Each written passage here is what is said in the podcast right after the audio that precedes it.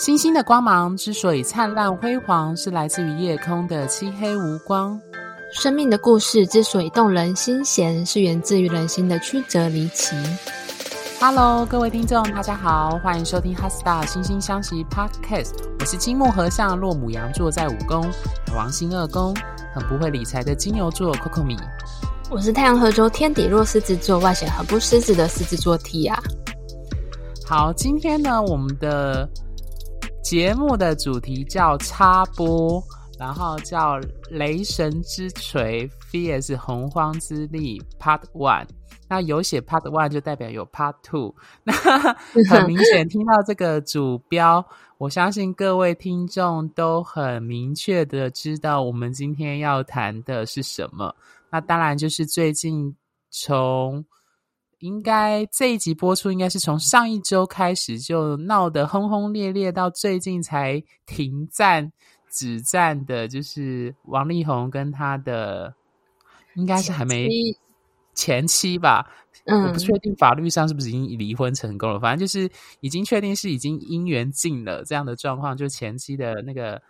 李李静蕾的那个他们两人的婚姻状况。对，那为什么会谈这一集？当然很明显的，就是因为他们是名人。对，那。名人，然后又是涉及到婚姻跟伴侣关系，那当然大家知道，就是会来找我们占星师来讨论的其中一个关键，就是人际关系当中的伴侣跟爱情这件事情。对，所以，我们今天呢，就要从他们这轰轰烈烈的这几天的各种讯息，当然最主要当然就是李静蕾跟王力宏这两人这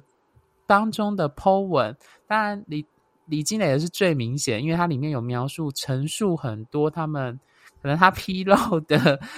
王力宏不为人知的一 不为人知的那一面的状况。那我们会从这些资讯去比对王力宏本身本命盘的推论，还有他跟他在爱情伴侣关系，还有我们今天会讨论到性的部分有什么样相呼应的地方。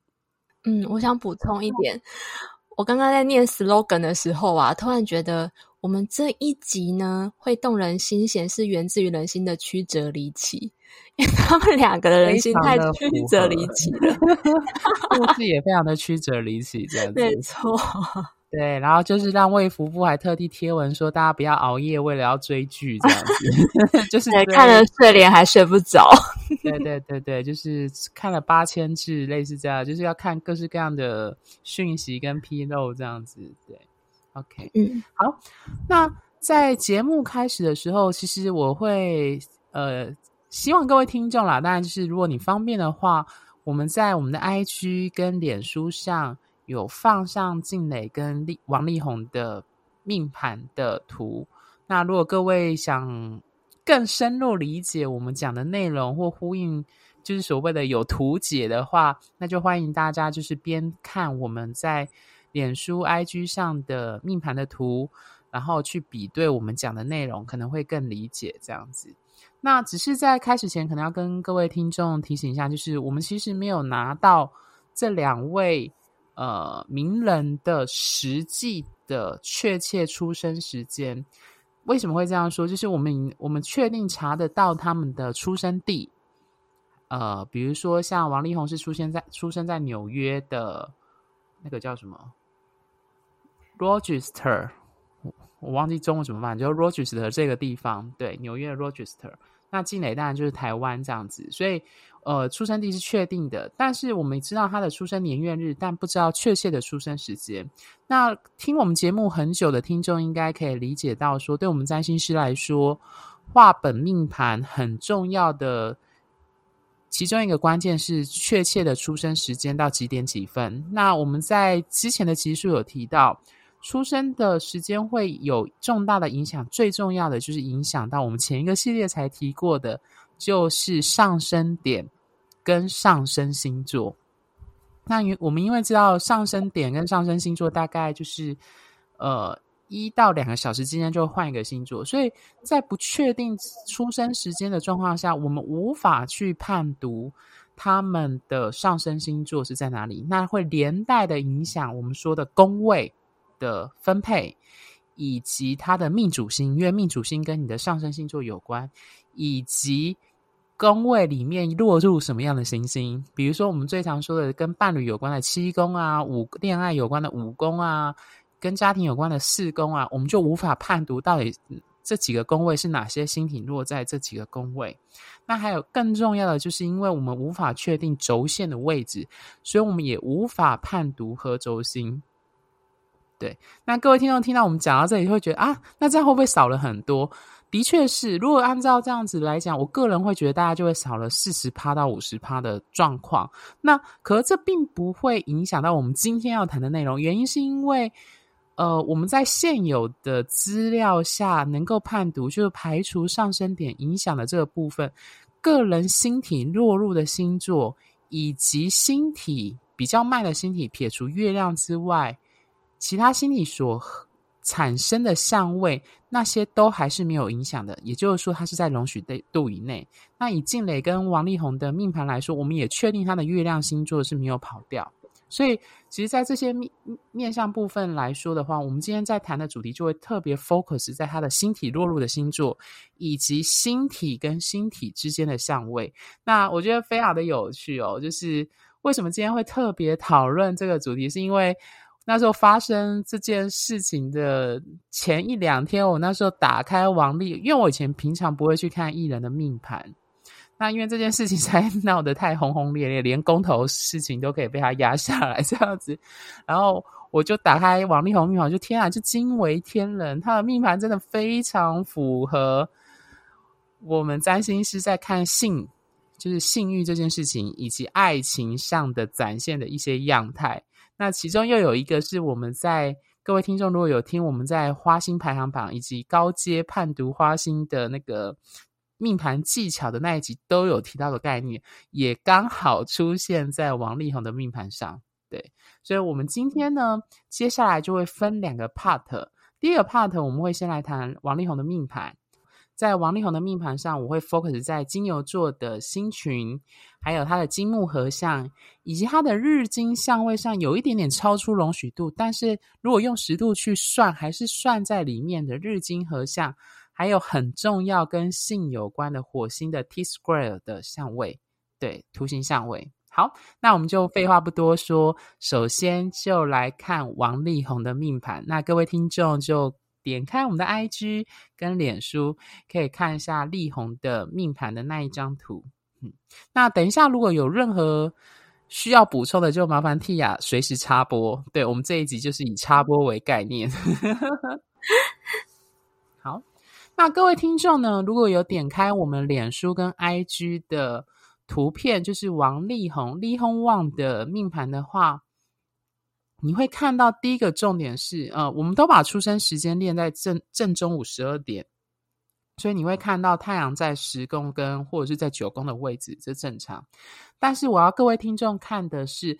王力宏的命盘呢，它有日金的合，呃，日金接近合相的度数，对，日金还有木星都落在金牛座，所以广义来说，它有一个金牛座的星群。因为它有三颗星体都落在金牛座，其中一个非常的重要的关键是金木合相。呃，有一些听众如果有听过我们就高阶呃版或就花心占星术的话，那在那一集我有提到说，其中一个判读一个人有可能是一种花心样态的。就是金木合相，那为什么会这样说呢？因为金星，如果你用的关键字是爱跟给予爱和被爱的话，那木星在我们的占星学里面，它有扩张、膨胀、浪费、自由，以及一种向外、向更高处前进的。当然，它也跟信念有关。那大家知道木星的英文名字叫 Jupiter。对，朱比特，那他其实是宙斯的罗马名，古希腊神话里面的宙斯。那我不知道各位听众听到宙斯会想到他是什么样的神明，在神话当中。那我印象中，我相信各位听众如果知道的话，他在古希腊神话里面就是四处风流倜傥，而且男女通吃的主神哦。对，那他常常被他的原配老婆就是紧追在后面跑，所以他。灵性的，不管男生或女生，特别是女生啦，就是常常会是变成他老婆赫拉的，就是追杀的对象这样子。对，那所以通常有金木合相，我记得我在呃花心的高阶版占星术那一集就有提到说，它可能代表的是一种扩张的爱，一种把爱更向外，它带有一种信念向外去扩张膨胀，让这个爱。更广范围的被大众所接受的一个状况，那它可以是正面的影响，对，比如说它可以是一个乐善呃乐善好施，因为金星也跟金钱有关，它可能代表的是一种幸运，它在金钱上很幸运，可以获得金钱上的庞大的资源，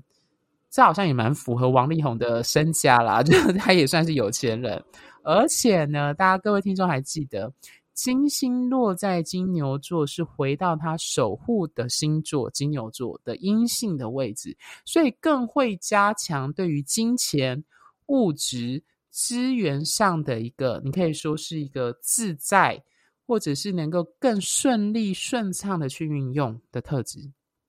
所以。从这个概念来讲，如果说金木合相，你的主持是爱情的话，就像我说，它是一种膨胀的爱。可是要记住，木星也有它负面的特质。呃，在此要插播强调一下，就是所谓的合相，它是一个中性的相位，它不像四分相或对分相是我们所谓的强硬相位，也不像三分相或六分相是一个和谐相位，它就是一个中性。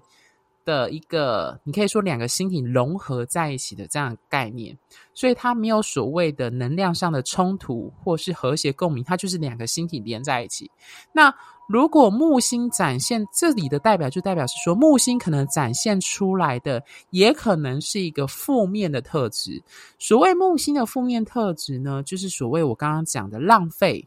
以及因为浪费而起的贪婪。这样讲好了，木星有点像是我要，还要要更多，要的更多、更大、更广。那相对于它的对面的，就是对面概念的星体的土星，土星则是我没有，所以我欠缺，我缺乏。我收缩，我限制，所以木星为什么会有浪费的概念，就在于是说它是一种向外不断的膨胀跟扩大的状况。那金木合相就代表这个人可能在爱情上有一种，呃，讲难听一点，有点像是贪得无厌，或者是他有一种不满足，他需要更多人的爱，更多人给予的关爱、关注或好感。这会是其中的金木合相的一个特征。那因为王力宏他本身太阳是落金牛，那又有的所谓的日金木的三颗星体落在金牛座的星群，金牛座星群。那金星又守护金牛座，那它的金日金相位，如果用十度的容许度来算，也算是日金合相。因为有些占星师会把合相算到十度。那如果用这概念来说的话，他的金星特质以及金牛座特质会非常非常的明显，这个非常明显，绝对不是像我这种只是太阳跟水星日水也没合相的，就是弱金牛的这种人，或者是某一些听众可能只有太阳弱金牛的人可以比相比的。对，他的那个相位会因为他的金星金牛而更加加强。如果你又算日金合相，又有金木合相，这种金牛座的特质会形成一个他的一个命盘的一个非常明显的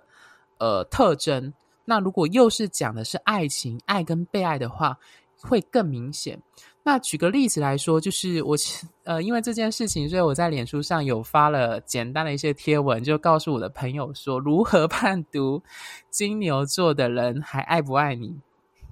嗯，因为前一篇在讲王力宏的那个贴文讲的太学术，然后我朋友说看不懂，就是我现在在讲的内容。所以讲简单一点，就是说，你如何要判读判读一个命盘很金牛座的人还爱不爱你？就像王力宏这个样子的人。那可以从他第一个就是他对你的身体有没有欲望，因为身体、性欲以及依据身体而来的性，这个都是跟金牛座特别有关。那第二个当然就是金钱，因为金星的阴性面就是身体，还有另外一个很重要的就是物质跟资源。所以从这个金牛座，他愿不愿意为你支付金钱？或提供物质上的资源，也是一个很好的判读方式。所以从这一点来说，我真的觉得，呃，王力宏真的是一个很典型或很明显在爱情上应该会有非常明显金牛座特征的金牛座。那再加上他可能又算是日金合相，又有金木合相在金牛座的特征会更为明显。嗯，Tia 有想补充的吗？我注意到的，它跟金星的相位啊，是月亮跟金星的三分相，而且这个相位的度数非常的紧密，是零度六分的哦。我自己不得不说，呃，除了 Coco 米刚刚提到的金星跟木星这个反应呢，它可能在爱情的方面会有很丰富的表现。同时呢，我觉得有月亮跟金星三分相的男生，会让很多女生招架不住。我们之前的节目就有好几次都有提到，提到对。月亮金星有相位的男生，真的非常懂女生要的浪漫以及恋爱的感觉是什么，因为他们从小生活的环境就充满了女性，所以非常的懂女性，也会比较有一种阴柔的气息。然后，因为这一些种种呢，他们身边的女性朋友也会非常的多。那如果没有，很多女性朋友的人呢，通常也会有婆媳或是姑嫂的问题。我们从呃王力宏的那个 星盘上面来看，跟这个故事，我们看到的确他呃可能家庭的状况也对，也对女生来说是有压力的。然后嗯。我想补充，就是因为月经相位在我们好几集都有提到。我想补充，如果各位听众是同志的，不管是男同志、女同志，还是跨性别的同志朋友，那我记得我有在那个彩虹的那一集有提到说，传统的教科书有提到，如果你是男生，那你又有月经相位的话，通常你的阴性特质或许会比较明显。那阴性特质也常常是被外界主流社会来判读一个男一个男生是不是男同志的一个重要迹象。对，那我们就不得不说，王力宏在早期。特别是在男同志圈很明显啊，如果有听众是男同志，就是有人曾曾经怀疑他的性向是假结婚，他其实喜欢的不是女生，而是喜欢的是男生。他这个绯闻或者是假算假消息吗？或者是大家都甚至有很多人都这么认为，我指的是男同志圈都怀疑他其实是双性恋，或者是喜欢的是男生。那当然，今天看起来不是，但是他的那个阴性特质的那个展现，我相信大家都同意，他应该是算是蛮明显的男艺人之一，这样子。对。那我另外想要补充的是他的月摩羯的特征。通常你会各各位听众会听到我们在讲月摩羯的时候，会说这个人的用童年经验经验可能很压抑，或者是父母是比较有权威式，主要照顾者带有权威式，或者是他们的家家规家教，或是出自一个大家族大家庭。各位会去发现，这其实都蛮符合王力宏的身家背景，以及我有个听众还问我说，为什么？王力宏到这么大了，还会那么听他父母的话，所以我在想，他其实是一个在幼年经验，其实是一个受到主要照顾者，当然就是他父母亲有所压抑的一个小孩，在他的原生家庭当中，即使他是在美国出生，甚至有海外 ABC 的经验，但是你会发现，月摩羯的人，我相信他们家应该非还是非常具有传统华人或汉人的那一种家长式的。跟小孩子之间的关系，那我觉得这是还蛮明显的。即使他是一个 A B C，对，对，我也想补充月亮摩羯座的这一块。通常啊，我们在看到一个人的星盘，他的月亮是摩羯座的时候，我们会觉得这一个人他在呃家庭关系当中，他扮演的是一个承担责任的角色。但是通常月亮摩羯座的人，他们在童年经验会扛起，比如说家庭照顾家庭的责任，或者是说家庭的名声很旺，所以他必须要承担非常多的压力，要变成一个很完美的形象。但是当这一些压力没有出口的时候，他们反而会发展出另外一个不符合社会期待的生活模式。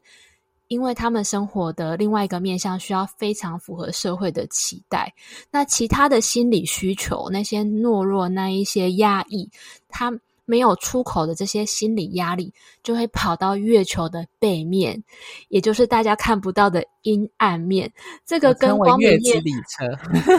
对，跟光明面完全相反，是完全不符合社会期待的面向。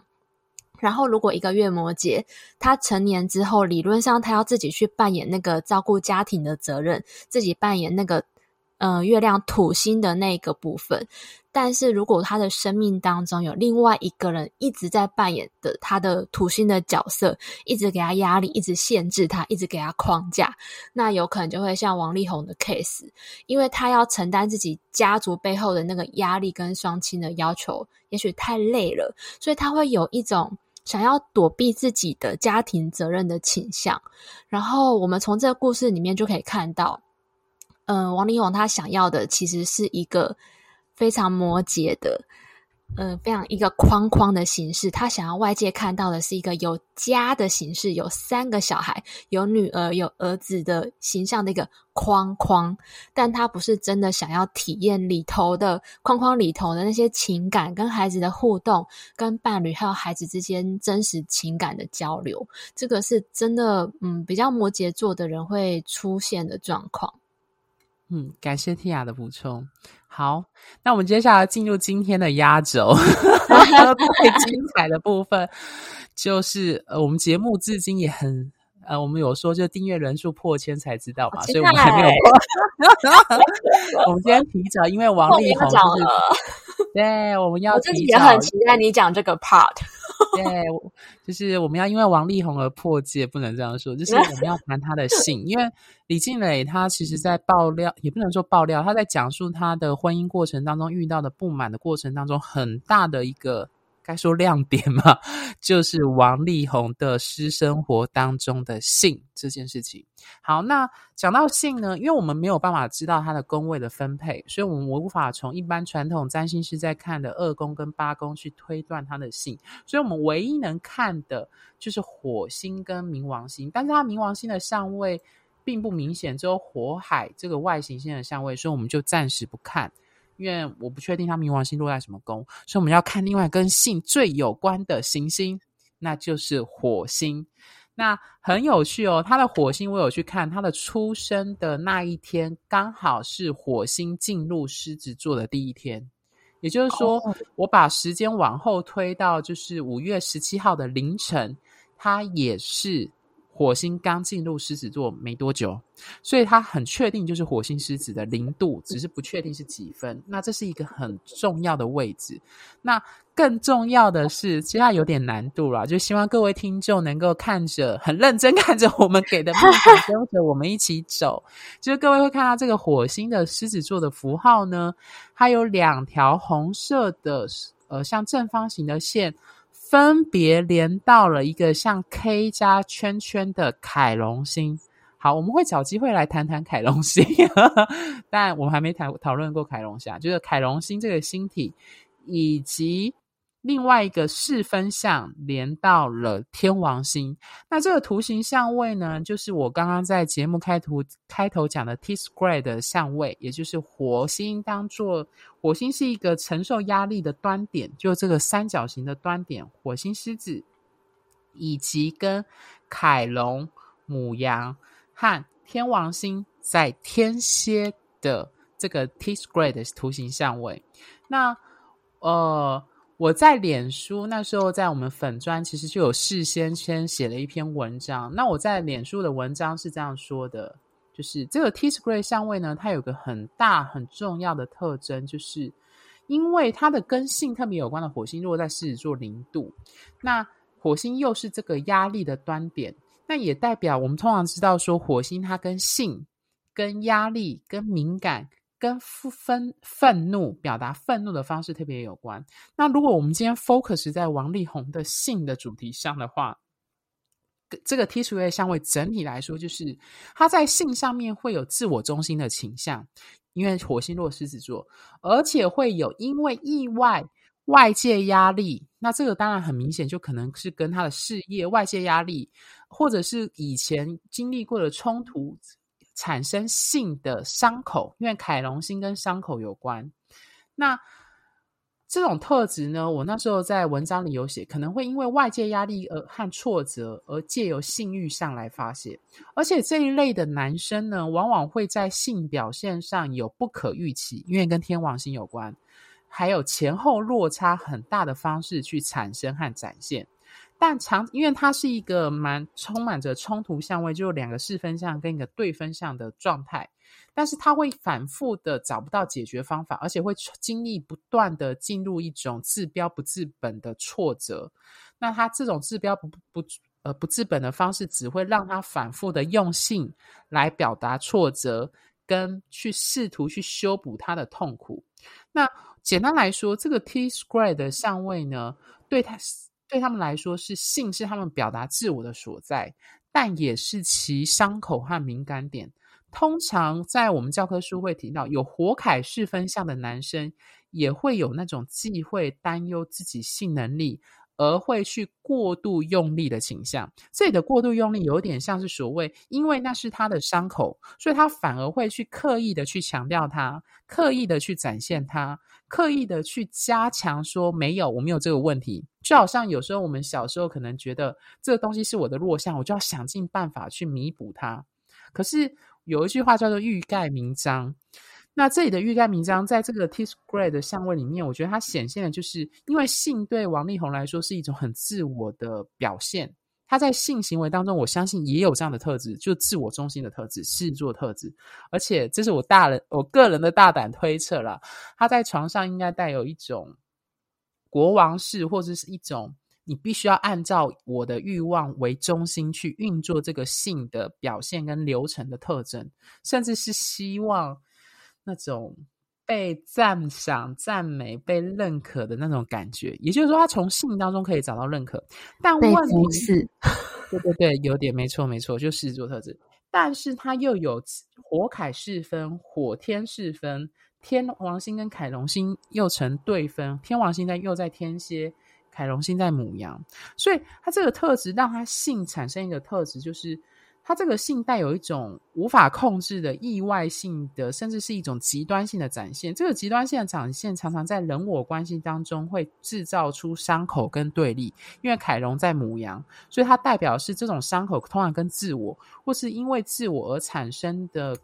比如说。过度的快速，过度的顾他人的感受而产生。那这两个星体又跟火火星成四分相，这个四分相产生的冲突，就是变成火星是他的自我所在。也就是说，他在人际关系天凯的这个对分相当中，他的自己在分别跟火凯、火天都有一个特征，就是他会不断的经历那种意外性的，可这意外性又无法那种反复的改变。改变前后不一致，他找不到一个明确的，比如说稳定下来的那种状态。因为火凯的火凯有四分相，通常代表这个人。题外话，就可能他很常遇到意外啊、冲突啊，或者是常常会不小心受伤，这也有也有可能这样解读。那如果在性上面，就代表是他他会因为自我的表现跟外界的这种外界的压力呀、啊、突如而来的意外，产生一种冲突感。他的能量无法被顺畅的去释放，对，嗯，所以我真的觉得他的那个，那时候我看李金磊的那个讲的状态，还有，因为我在写这篇文章的时候，他还没有提到智商师的那一段，嗯，对，然后我隔天看到他爆料，就是智商师写的，就是他在做智做智商，就婚姻的智商治疗的时候，我就觉得天哪，这完全符合我那时候写的 T s grade 的状态，对，嗯，Tia 有想补充的吗？嗯，简单说明一下，T square 它的在在这上面的意思是，它是三颗行星组合而成一个直角三角形的图案。那通常呢，就是两颗行星在互相对面，然后另外一颗在直角三角形的位置。然后个案会很努力的去发挥直角的那一颗行星的能量来作为平衡。那王力宏直角那一颗星就是 Coco 米刚刚说的火星，而且这个火星是在狮子座，